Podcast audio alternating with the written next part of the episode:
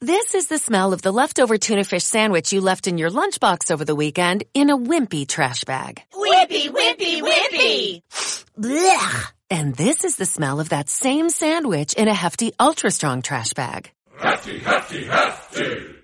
Ah, smell the difference? Hefty Ultra Strong has Arm & Hammer with continuous odor control, so no matter what's inside your trash, hmm, you can stay one step ahead of stinky. And for bigger jobs, try the superior strength of Hefty Large Black Bags.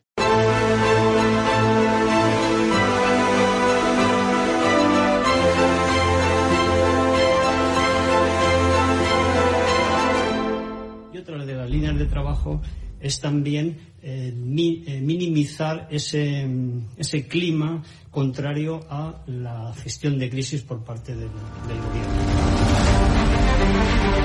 Van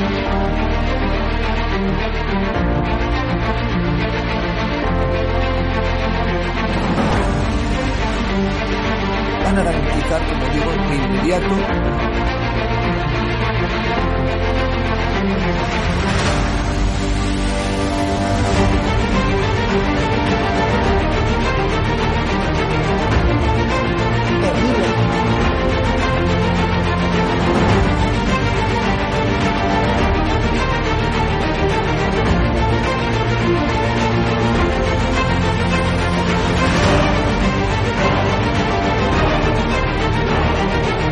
No se trata de limitar la libertad de expresión, pero sí se trata de limitar el que se puedan vehicular falsedades a través de los medios de comunicación que hoy son los periódicos, las radios, las televisiones y también las plataformas digitales.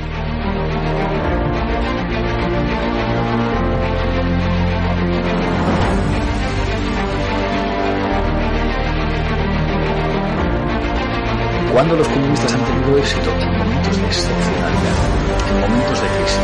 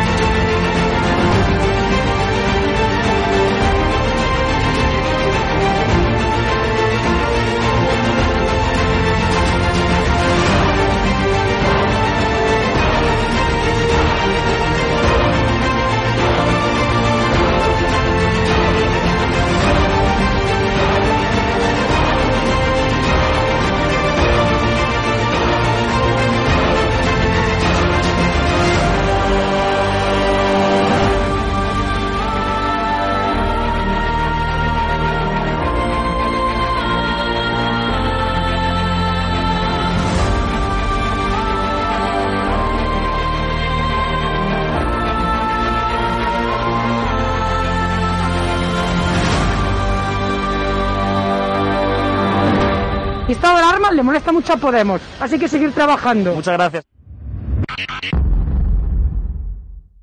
Muy buenas noches, espectadores de Estado de Alarma. Estamos ya con el gran historiador de nuestro tiempo y de ese pasado que la izquierda radical quiere reescribir desde el sectarismo, desde la manipulación y desde la desinformación, sobre todo desde la venganza. Está con nosotros Pío Moa. ¿Qué tal, Pío?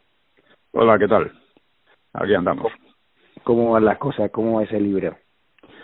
Bueno, vamos a ver. Eh, aquí, eh, bueno, en primer lugar quiero decir algo sobre un grupo que se llama Asteoir, que, eh, al que tratan de, de aislar y de hundir. Ahora le han puesto una, una multa de 60.000 eh, euros por decir eh, que había que parar a las feminazis, ¿no?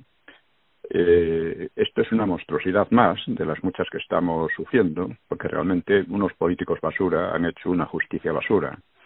Y ya hay que darse cuenta de cómo eh, ante nuestros propios ojos están saltándose todas las normas, todas las reglas, todas las, las normas incluso de, moralidad más, más elemental, ¿no? Y esto con la complicidad de, de los obispos, por cierto, que difunden por ahí ideas un poco extrañas sobre eh, hazte oír, porque hazte oír hace lo que ellos debían hacer y no hacen, ¿eh? entre otras cosas. bueno, quiero decir esto, ¿no? También están tratando, eh, persiguiendo a, a Teresa García Noblejas, que mm, precisamente por oponerse a la ideología, vamos a llamarle feminazi, por, seguir con esta, con esta nomenclatura, vamos, por oponerse al feminismo, ¿no? El feminismo es una, eh, una idea completamente histérica, falsa, no, no se basa en nada, porque la igualdad de derechos está conseguida hace ya muchos años, pero estos quieren ir más allá, es un poco, quieren eh, un poco eh, digamos, su, su, idea fundamental es que la feminidad es, es, algo muy malo. Y lo que hay que hacer es igualarla a la masculinidad, como sea, y, y eso es una cosa muy distinta. Una cosa es que, eh, o sea, eh, hay una diferencia y una complementariedad entre los sexos, evidentemente, y eso es lo que quieren anular, quieren destruir. Hablan también, eh, todo esto tiene relación también con esa locura del transhumanismo y demás. Pero bueno, dejando esto aparte. Eh, he sacado como recordarán nuestros oyentes, en... Antes quiero preguntarte eh, por qué mm, defiendes a Azteoir. ¿Por qué crees que...? Defiendo a Azteoir porque lo que hacen me parece que está muy bien. Yo no estoy en Azteoir, yo lo veo desde fuera. Veo que atacan al feminismo, que atacan todos estos movimientos que hay y alguien tiene que hacerlo, porque por lo visto aquí casi nadie quiere hacerlo. ¿eh? Los obispos atacan el abortismo, atacan todas estas historias eh, horribles. Veo que lo hacen, los otros no lo hacen. los obispos no lo hacen. Los obispos se han olvidado del aborto, se han olvidado de todo. Se han olvidado de todo. Eh, y, bueno, han hecho lo, que están haciendo. Entonces, este grupo Acteoir, eh, yo no sé siempre si hay una sociedad secreta detrás, no sé, todas son historias. Detrás de cualquier movimiento hay, por así decir, una sociedad secreta o una conspiración, la que sea, da igual. Lo que me importa a mí y lo que hay que analizar es lo que realmente hacen y lo que realmente predican. Y ya te digo, yo no soy de, no, estoy en Asteroid, nunca he estado, ni tampoco estoy en ningún grupo, pero veo lo que hacen y analizo a partir de lo que hacen, no de lo que dicen otros de ellos. Coño, es, es como lo, lo vemos en todo. ¿eh?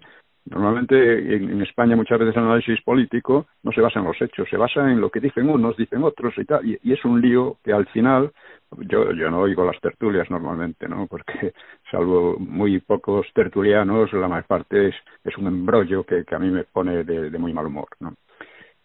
Y, y por esto digo que defiendo a usted, porque me parece que sean quienes sean, o sea, es un ataque a la libertad de expresión radical el poner una multa de 60.000 euros por ir con un, con un autobús que pone alto a, las feminazis o algo por el estilo.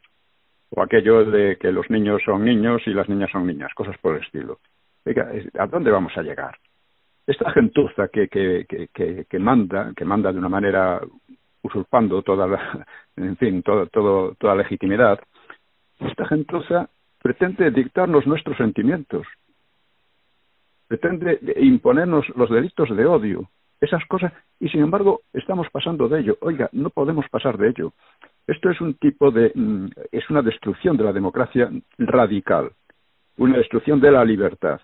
O sea, cuando el Estado, vamos, el Estado, no, los gobiernos que dominan el Estado, deciden lo que usted puede odiar o no odiar, o amar o no amar, esto jamás había, se había llegado a una situación así.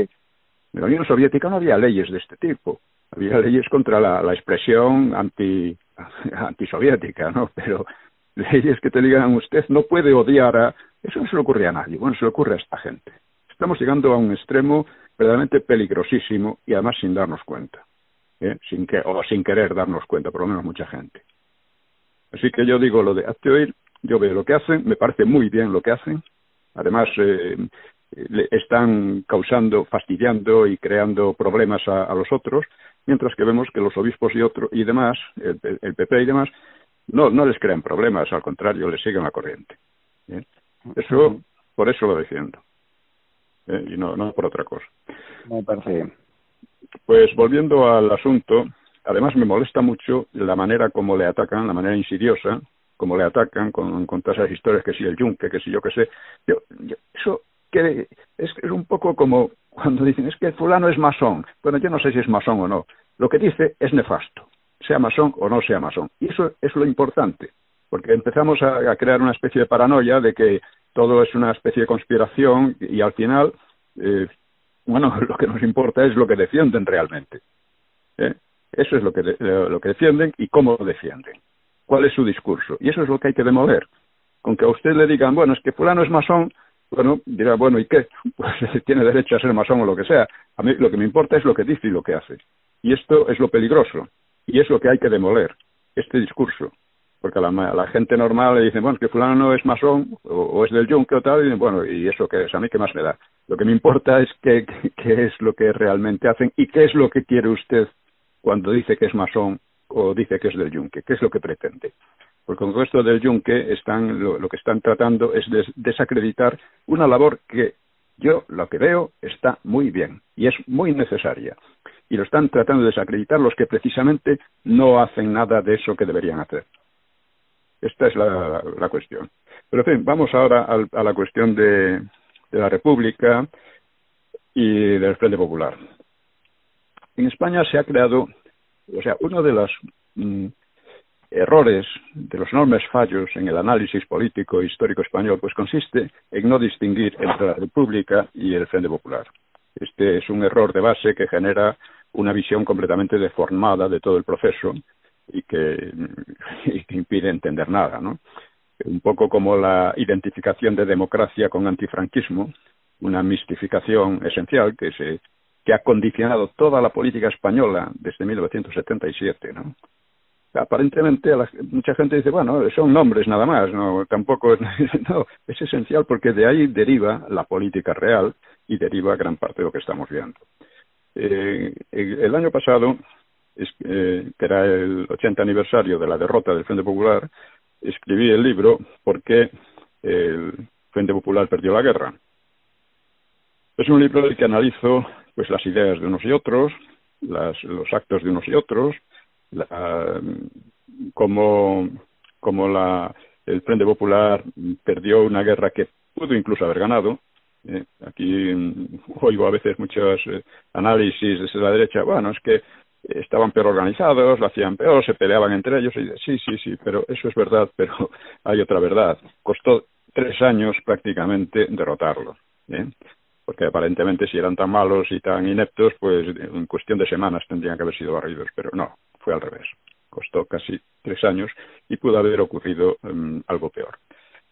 Eh, entonces es necesario analizar eh, cómo eh, se llegó a la derrota del Frente Popular y sobre todo qué significaban sus personajes, o sea, quiénes eran sus personajes principales, sus diferencias y sus acuerdos y también identificar las ideologías que defendían. Porque en definitiva, y esto casi siempre se olvida y es lo esencial, el Frente Popular fue una alianza de sovietizantes y separatistas, junto con había Azaña y compañía, los republicanos eh, propiamente dichos, republicanos de izquierda, que estaban allí prácticamente como, como adornos, no como floreros, ¿no? un poco para disimular lo que, lo que había detrás.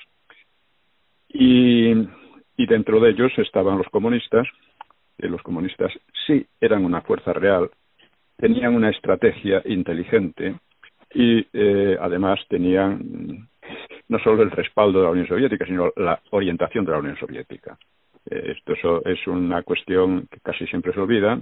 Es decir, eh, cuando se, tenemos una serie de cantamañanas, historiadores cantamañanas tipo Ángel Viñas, etcétera, que hablan del oro de Moscú como diciendo que, en fin, que, que, fue una cosa lógica, que, bueno, claro que fue una cosa lógica que le enviaran a, la Unión Soviética. Era lógico porque Negrín, eh, Largo Caballero y Prieto, que fueron los autores del envío, eran grandes simpatizantes de la Unión Soviética. Sobre todo Negrín y Largo Caballero. Prieto un poco más vacilante, pero también estaba en la línea. Entonces, esa fue la lógica por la enviaron. No porque no pudieron, porque en las democracias no les hacían caso. Las democracias negociaron la plata, eh, en Francia negociaron una parte del oro, unas ciento y pico toneladas, la mayor parte fue a Rusia, pero claro, una vez hecho eso, la Unión Soviética se convertía en el amo, Stalin se convertía en el amo del Frente Popular, porque él dependía todo. Dependían las armas y sobre todo dependía algo más esencial que no eran solo las armas, y era la estrategia política de, que permitía que permitió resistir. Los comunistas tenían una estrategia, los anarquistas no, los republicanos de izquierda no, los separatistas tampoco tenían una estrategia, tenían simplemente el ansia de, de, sobrevivir, por una parte, y a ser posible de triunfar, pues si, si triunfaban, pues los separatistas querían separar a Cataluña y, las Congadas, e incluso habían ofrecido a los eh, a, Inglaterra y a Francia crear una especie de protectorado al norte del Ebro. ¿eh? Esto, esto son cosas que hay que conocer. Bueno, pero los comunistas es una cosa mucho más seria. ¿eh? Tenían, ya digo, una estrategia militar y política y la llevaron a cabo y esto fue lo que permitió resistir, junto con las armas, claro. Pero claro, quien estaba detrás de eso era Stalin. Si lo comparamos con los nacionales, ni Hitler ni Mussolini influyeron nunca, ni dominaron nunca a Franco, ni, ni le marcaron la línea para nada. ¿eh? Ayudaron, eso sí, pero eso es todo. Y aparte de que Stalin era ya un, vamos, un genocida ya de muchos años, ¿no? Tenía millones de, de cadáveres a sus espaldas, mientras que Hitler todavía no había cometido genocidios. Eso fue ya en la, en la Segunda Guerra Mundial. Bueno, pero a lo que vamos. Eh, entender cómo y por qué fue mm, derrotado el Frente Popular es esencial. Y casi todos los análisis que se han hecho hasta ahora pues son mm, o flojos o falsos. Si vienen de la izquierda son falsos. Y si vienen de la derecha suelen ser flojos y un tanto romos. Bien, pues ahora con el 90 aniversario, que es el año que viene, de, la República, pues he escrito otro libro porque efectivamente la República eh, no es bien no es bien conocida ni ha sido bien analizada y la prueba es que prácticamente ningún o casi ningún historiador, y no hablamos ya de los políticos o periodistas, ¿no? distingue entre la República y el Frente Popular. Fueron dos cosas muy distintas. El Frente Popular destruyó la República. La República, se, cualquier régimen, se distingue, se, se define por su legalidad. Era una legalidad democrática, no muy democrática, pero en fin, en principio democrática, permitía las libertades, con restricciones y censuras, pero bueno, las permitía y permitía que eh, en las elecciones ganaran unos u otros. La prueba es que en 1933 ganó, ganaron las derechas. Y ganaron, eh, está claro por qué. Ganaron porque la gente estaba ya más que harta de, del desorden y el caos que habían creado las izquierdas. Entonces, ¿qué, qué es el Frente Popular? El Frente Popular se va, va tomando forma a partir de su derrota electoral, que no la admiten. No la admiten porque nunca fueron demócratas, ni entonces ni ahora. Frente Popular, insisto, separatistas y sovietizantes. El principal partido sovietizante entonces era el PSOE, no el Partido Comunista, el PSOE. Y, y, los, eh, y estos pues son los que al final, junto con, los, con Azaña y compañía, pues forman ya de manera orgánica el Frente Popular, para después de, la derrota de la insurrección del 34 y este Frente Popular lo que hace es primero eh, subir al poder mediante unas elecciones demostradamente fraudulentas. Esto yo lo había demostrado ya hace tiempo, no sin los datos precisos, eh, que esto lo han salido, salió un libro hace un par de años, me parece, no sin los datos precisos, pero sí sobre la, la, la cuestión principal de que el recuento no tuvo ninguna garantía no tuvo ninguna garantía. Y esto lo, demuestra el propio Azaña. Bien, pues entonces, ¿qué hace el Frente Popular? Primero, con unas elecciones fraudulentas y, en segundo lugar, destruyendo la legalidad republicana de arriba a abajo. La legalidad republicana, en principio, la Constitución permitía que la derecha gobernase. Toda la política que viene, que, que lleva adelante el Frente Popular después de esas elecciones, es destruir la posibilidad de que la derecha gobierne. Es decir, crear un régimen de terror, porque además es un régimen de terror. Eh, un régimen de incendios, de asesinatos, de, de, invasiones de la propiedad, de robos, etcétera, que culminan en el asesinato de Calvo Sotelo. Pero vamos, en sí mismo son cinco meses, después de la selección del 36, son cinco meses de robos, incendios y asesinatos. Básicamente. Esto es el Frente Popular. Y esto ya no es la República, es la destrucción de la República. ¿eh? Porque además el objetivo confesado de todos ellos era impedir que la derecha volviera a gobernar jamás, es decir, destruir la democracia. ¿eh? Para ellos, el que en, en noviembre del 33 la derecha ganara las elecciones había sido un trauma tremendo, porque en su idea la democracia era que ellos mandasen simplemente. Si mandamos nosotros, que representamos al pueblo y a los trabajadores, etcétera, hay democracia. Si no mandamos nosotros, no hay democracia, aunque la inmensa mayoría de la gente vote a los otros. Esta es la uh, es un problema muy grave en España de la debilidad o falta de, de ¿cómo diríamos?, de, de pensamiento político. Esa falta de pensamiento político que se ha demostrado eh, también cuando al, al confundir democracia y antifranquismo, ¿no? que lo estamos sufriendo.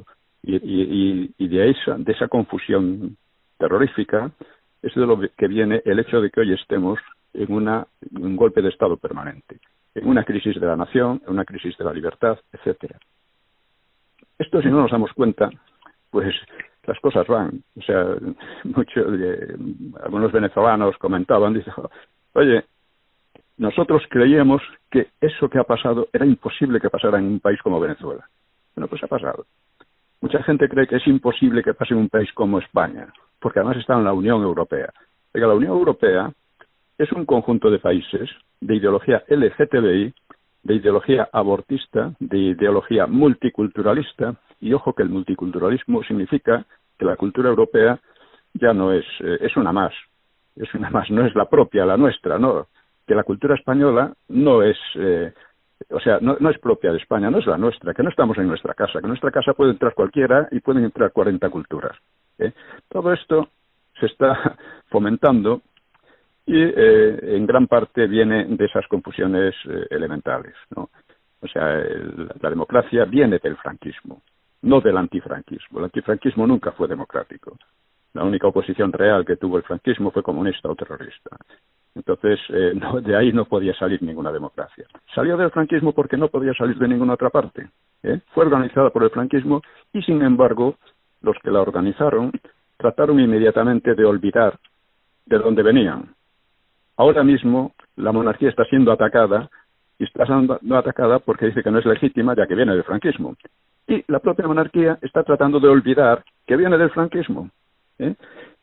Quiero decir, en el libro este sobre la República, es un libro que cualquiera que lo lea verá como le da 40 claves para interpretar lo que ahora mismo pasa, porque es verdad lo que decía el filósofo Jorge Santayana, que un pueblo que olvida su historia se condena a repetirla.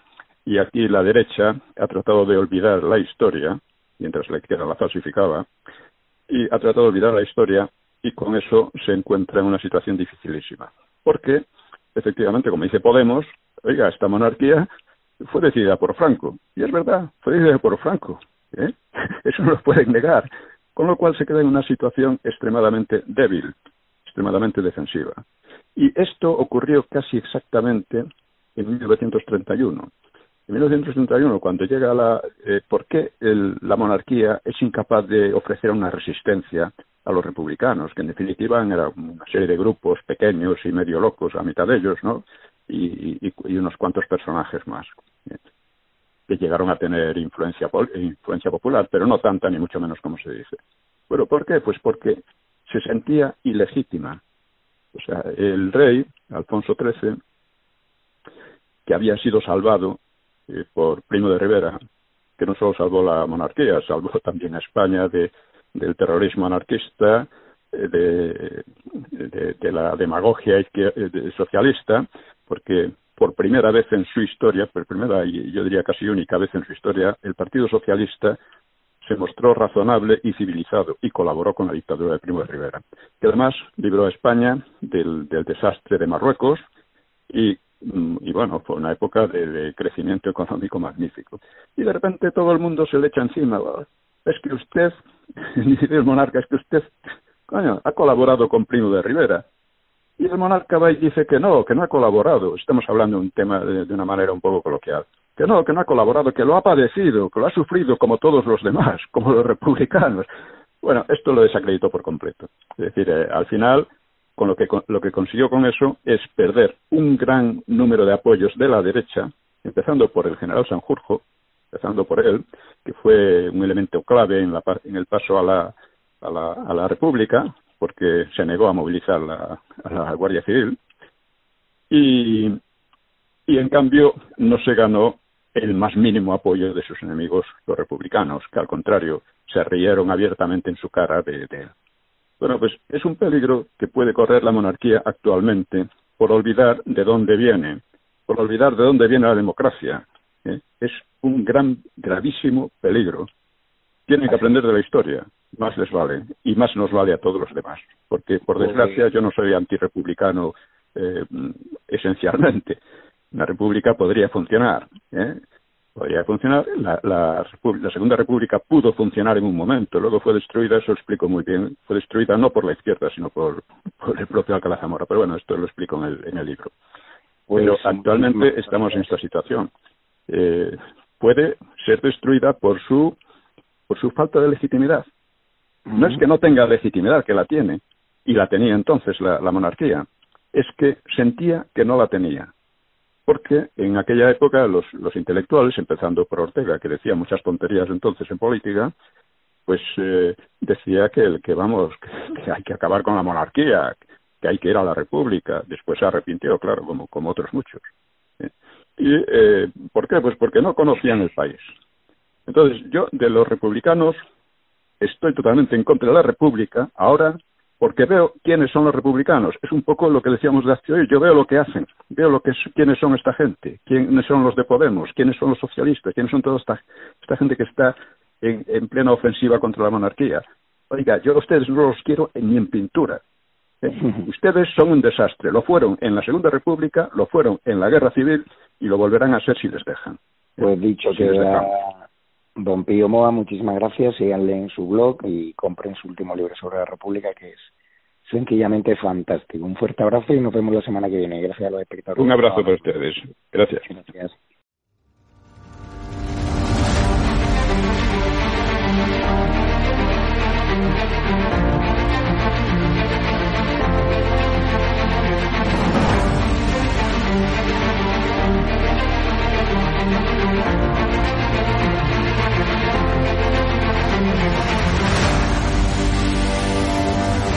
...863 consultas a- eh, que han venido a través de- del canal de estado de alarma y de ellas pues ha habido un porcentaje muy muy alto que, que son clientes nuestros ya.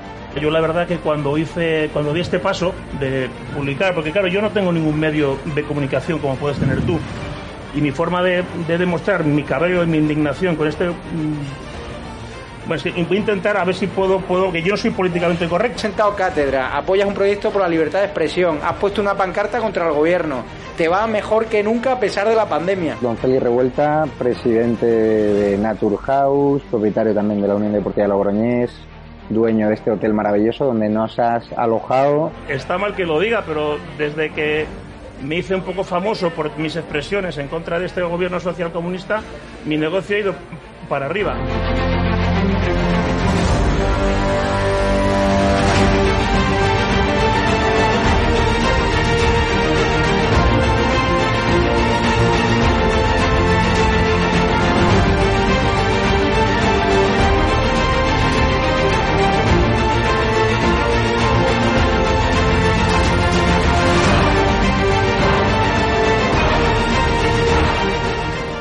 Necesitamos empresarios valientes como tú que quieran dar a conocer sus productos y que quieran, a su vez, defender la libertad con un proyecto como Estado de Alarma, el mejor lugar para anunciar tus productos o servicios. No hemos tenido ningún problema desde que estamos en estado de alarma ni por estado de alarma y ha sido totalmente beneficioso. Te lo agradezco de corazón porque hacen falta más empresarios como usted que apuesten por proyectos socialistas, por la libertad de expresión y por alojar a personas con independencia de su ideología. Es que aquí puede venir quien quiera. Apóyanos porque merecerá la pena y juntos llegaremos muy lejos.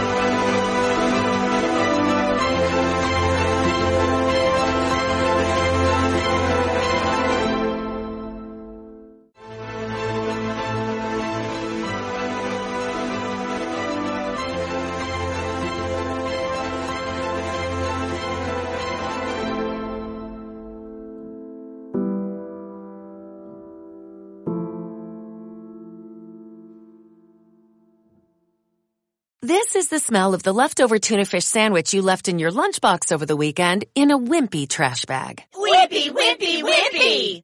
Blech! And this is the smell of that same sandwich in a hefty, ultra strong trash bag. Hefty, hefty, hefty. Ah, smell the difference? Hefty Ultra Strong has Arm & Hammer with continuous odor control, so no matter what's inside your trash, hmm, you can stay one step ahead of stinky. And for bigger jobs, try the superior strength of Hefty Large Black Bags.